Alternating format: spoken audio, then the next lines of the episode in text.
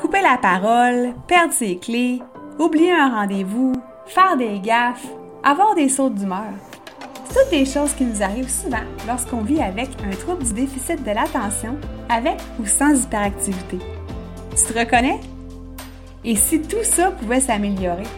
Si on arrêtait de mettre la faute sur le TDAH et de se cacher derrière, mais plutôt d'en faire un allié? Et si tout ça n'était pas fixé et qu'on prenait le temps de ralentir, de s'observer, d'adopter des nouvelles habitudes quotidiennes pour mieux se comprendre et évoluer? Tu je suis convaincue que vivre avec le TDAH, c'est pas une fatalité. C'est ce que j'ai envie de te parler dans le podcast Focus Squad. Je vais me baser sur mon quotidien, mon expérience de prof de yoga et de méditation, mes observations, mes recherches, pour t'amener à pousser la réflexion un peu plus loin.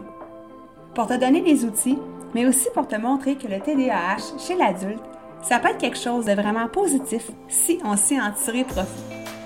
Je pique ta curiosité là, hein? Toi aussi, tu vois le monde différemment?